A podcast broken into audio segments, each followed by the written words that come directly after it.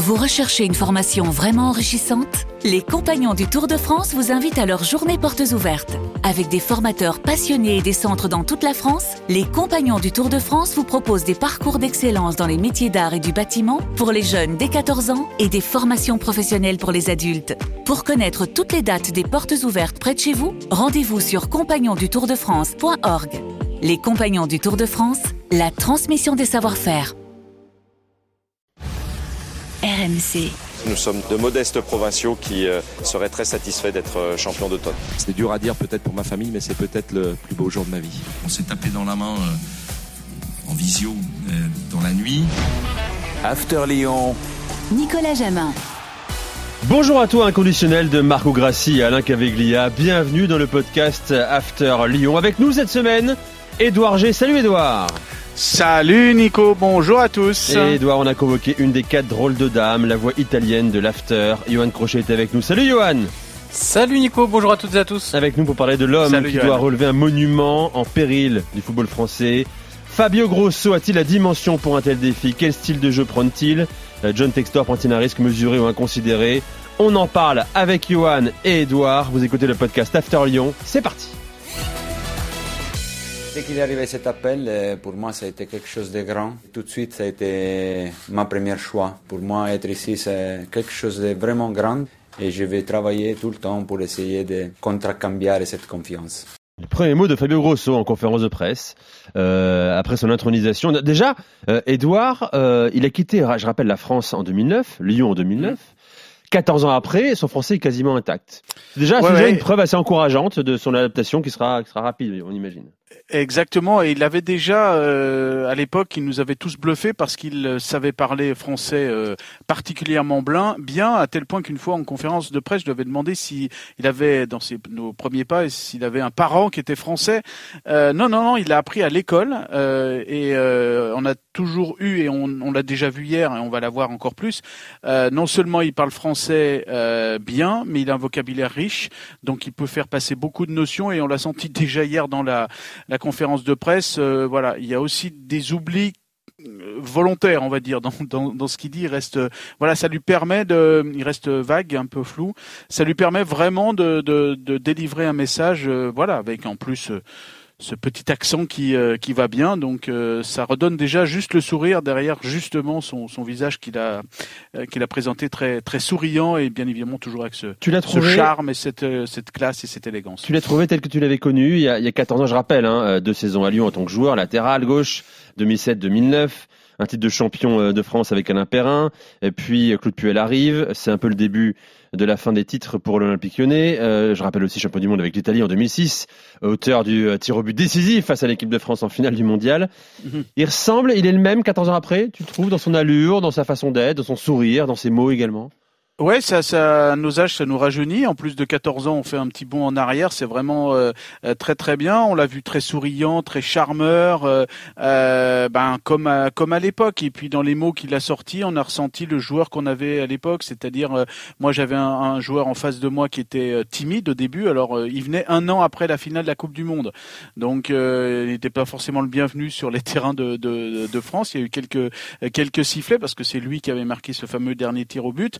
Euh, mais toujours derrière ce collectif. Quoi, c'était les mots qu'il euh, qu'il donnait, toujours euh, toujours présent au cours de ces deux saisons, 67 matchs, deux buts. Et puis, bah, quand on a regardé un petit peu son, je me suis replongé dans les souvenirs. bah, en fait, quelque part, et tu l'as un petit peu dit, Nico, bah, il a tout connu à l'OL. Il a connu la fin des titres, un titre des champions, trophée des champions quand il arrive, ensuite le titre et le doublé et derrière, euh, Alain Perrin et Christophe Galtier sont remerciés et Alain euh, Claude Puel arrive. Et puis la saison 2009, elle se termine euh, ben, en, en, échec monumental. D'ailleurs, c'était des mots de, de, du bord lyonnais à l'époque.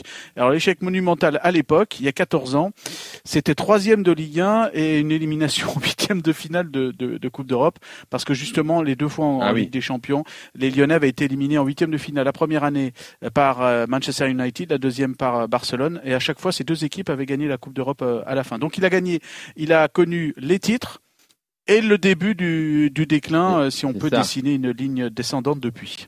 Johan, toi qui as suivi Fabio Grosso dans ses, expériences de coach en Italie, cinq saisons pleines, Bari, Elas Vérone, Breccia, Sion en Suisse, et donc Frosinone. Euh, on est sur quel type de personnalité? Restons sur l'homme pour l'instant avant de parler du tacticien. Euh, Est-ce que c'est un caractère? Nous, on a l'image d'un homme assez, assez posé, assez discret, euh, homme de peu de mots également. Oui, c'est pas quelqu'un qui a fait des vagues particulièrement. Il y a des entraîneurs qui sont bien plus euh, euh, expansifs euh, aussi en conférence de presse ou qui montrent une personnalité pardon plus forte sur le sur le banc de touche, qui euh, crie un peu plus, qui gesticule un peu plus. Lui est assez calme, assez sorte de flegme anglais, je trouve, sur pas mal de d'images que j'ai pu voir la saison dernière. Après, ça c'est un peu l'image de façade. Par contre, c'est quelqu'un qui a des, des idées. On y reviendra sur sur le jeu mais aussi qui se laisse pas déborder dans la gestion des joueurs. Et je vais prendre un exemple qui a été très marquant en Italie lors de son passage à Brescia, qui n'a pas duré longtemps. Il a duré trois matchs euh, en cours de saison. Euh, C'était le Brescia donc euh, d'un président qui euh, était euh, surnommé un mange-entraîneur, mangia allenatori, comme on dit en Italie, mhm. parmi deux, deux, autres, Zamparini à Palerme et, et Preziosi au Genoa.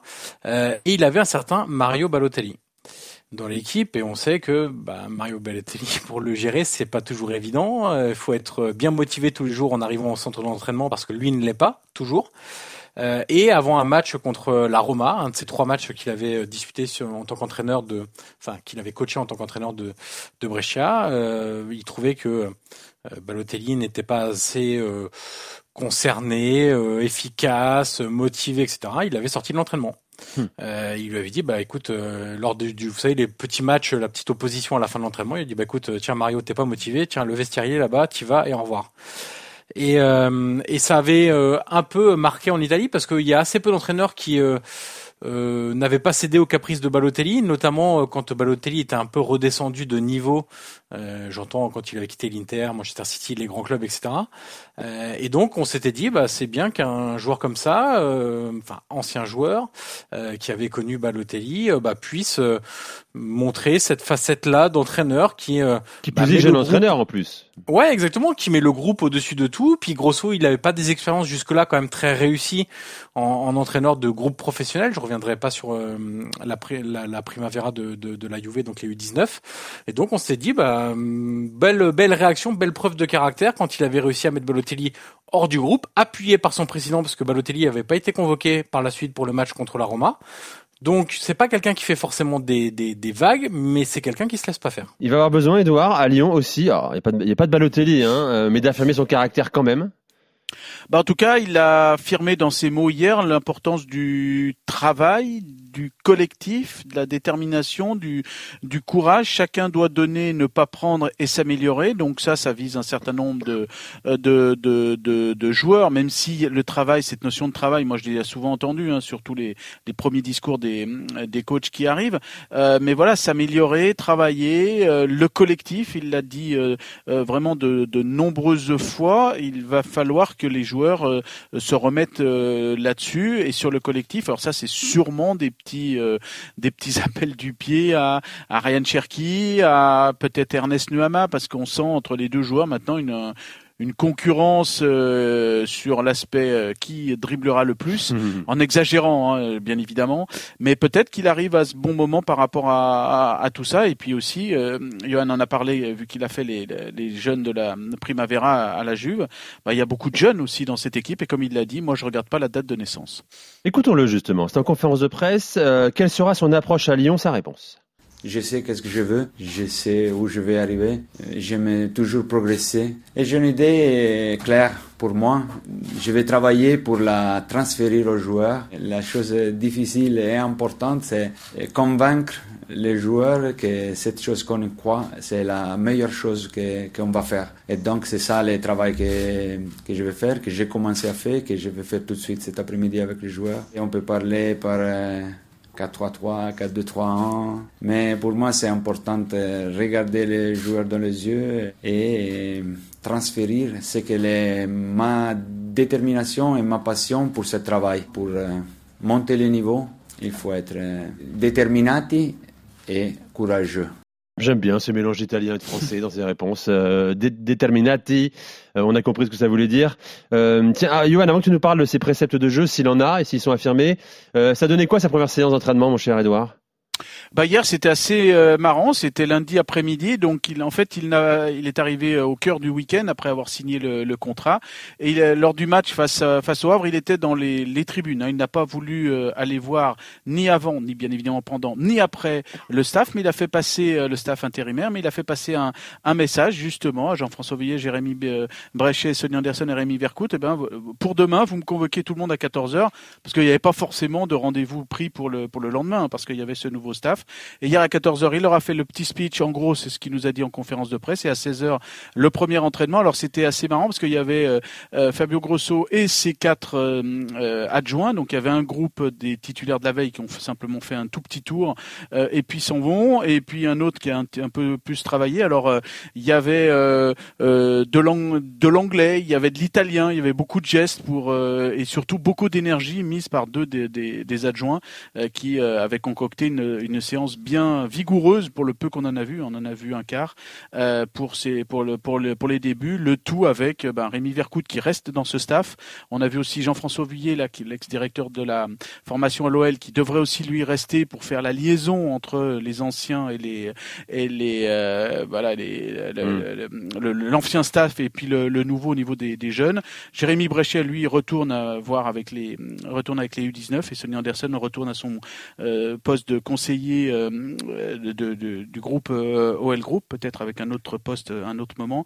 Mais voilà, il y avait euh, ce, il y avait beaucoup de monde sur le sur le terrain. On était en pleine improvisation d'une certaine manière parce que c'était la première la première séance, mais une séance déjà de, de travail dès le lendemain de, de ce match face au face Il est venu avec ses quatre adjoints, euh, Raphaël, Raphaël Elongo, deux préparateurs physiques, hein, Francesco Vaccariello, Vittorio Carello, et un analyste vidéo Mauro Caretta.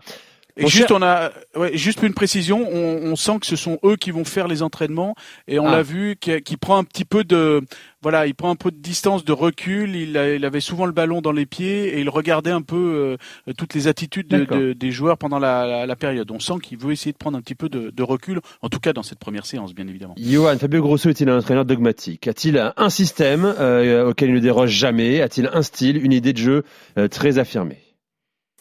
Alors, euh, dogmatique, pas spécialement. Moi, le, le, terme que j'utilise dans ce que j'ai vu de Frosinone, notamment la saison dernière, ce qui pour moi résume le mieux Grosso, c'est l'équilibre.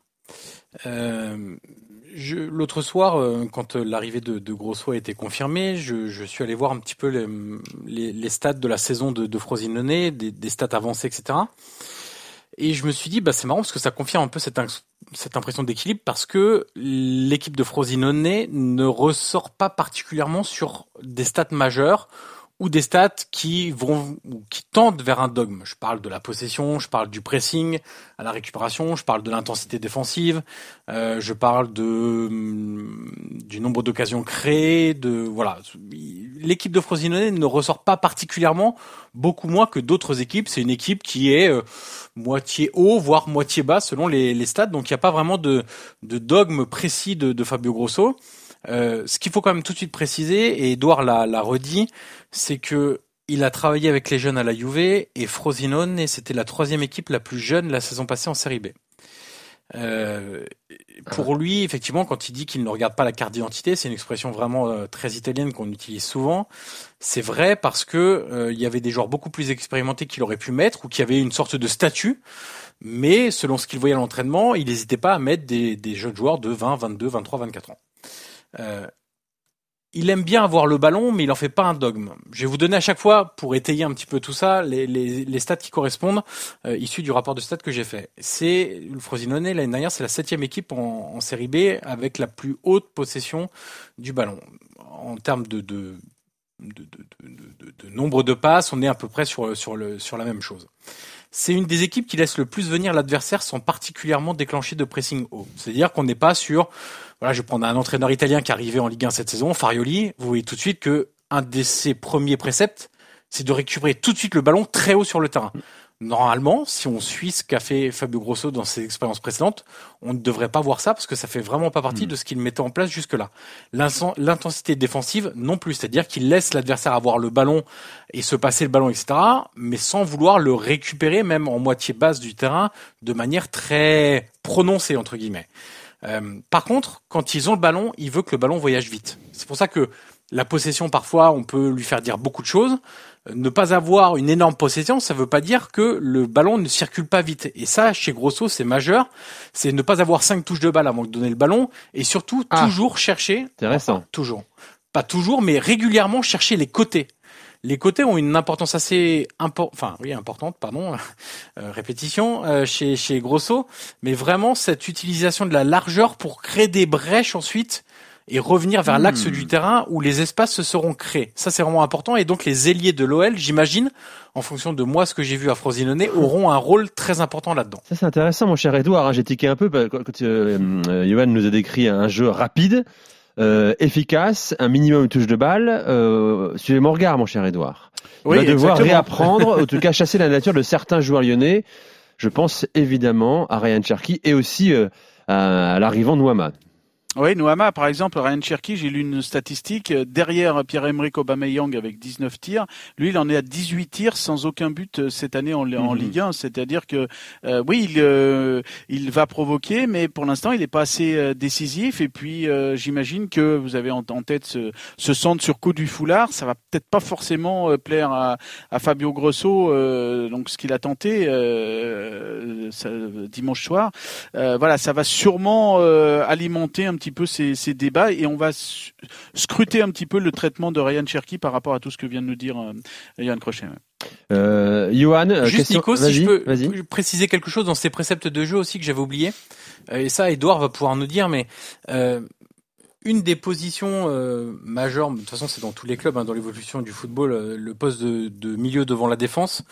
Euh, lui, il aimait bien avoir quelqu'un de, de très technique justement pour avoir cette euh, fluidité dans le jeu Mm. et donc avoir un joueur qui est en capacité de tout de suite, en une deux touches de balle, orienter le jeu très rapidement sur les côtés, sur un autre milieu qui décroche, sur l'avant-centre qui vient en face de lui pour euh, solliciter un, un 1-2, pour solliciter un, un donne et va et prend l'espace, etc. Et en Italie, par exemple, à Frosinone, la hum, saison 2021-22, il avait Matteo Ricci, qui est un petit milieu de terrain, euh, mais très technique, qui est aujourd'hui à la Sampdoria d'Andrea Pirlo, d'ailleurs qui occupe le poste d'Andrea Pirlo, entre guillemets le poste de joueur qui était Andrea Pirlo à la, à Sampdoria.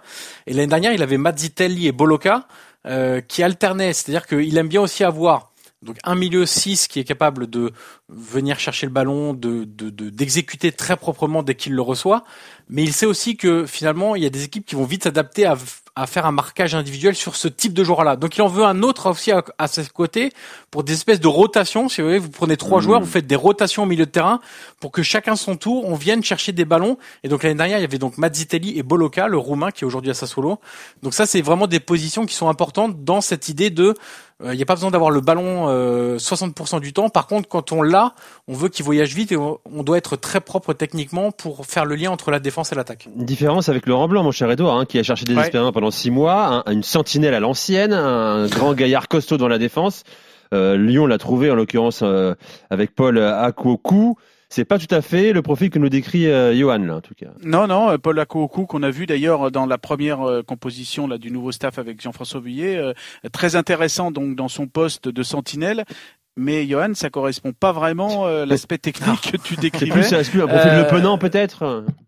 Peut-être, ouais, ou peut-être Maxence Cacré. Cacré. Maxence Cacré, peut-être qu'il va à ce moment-là peut-être reculer, euh, alors que Laurent Blanc, lui, le voyait plus euh, devant, parce que Paul Akoukou, l'international ivoirien, euh, met beaucoup de puissance, beaucoup de vaillance, beaucoup de bagarre, euh, mais en, en niveau de qualité de pied, c'est pas, f- je, je, Mhm. ça fait pas tilt, Johan, avec ce que tu viens de me dire, quoi, en fait, D'accord. voilà.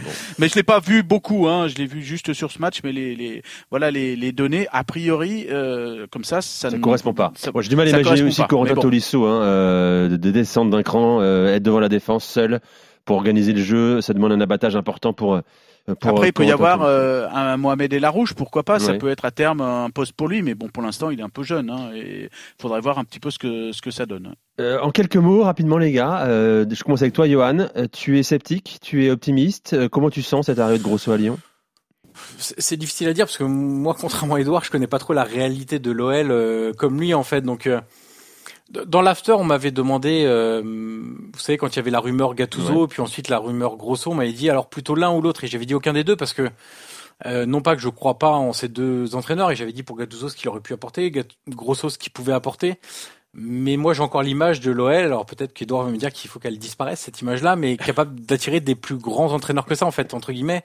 Euh, quand on parlait de, de Glasner, par exemple, pour moi, ça me faisait plus envie de l'extérieur. Donc c'est pour ça que j'avais répondu ni l'un ni l'autre. Après, euh, Grosso, quand on s'intéresse à son parcours, il y a une euh, il n'y a pas vraiment de logique, je trouve, parce qu'il s'est mis en danger en allant dans des clubs où on savait très bien que ce serait très compliqué. Euh, quand vous avez Cellino à Brescia comme président, quand vous avez Constantin à Sion comme président, je veux dire, vous ne pouvez rien construire là-bas. Lui qui aime construire, là-bas, c'est certain que vous ne pouvez rien construire.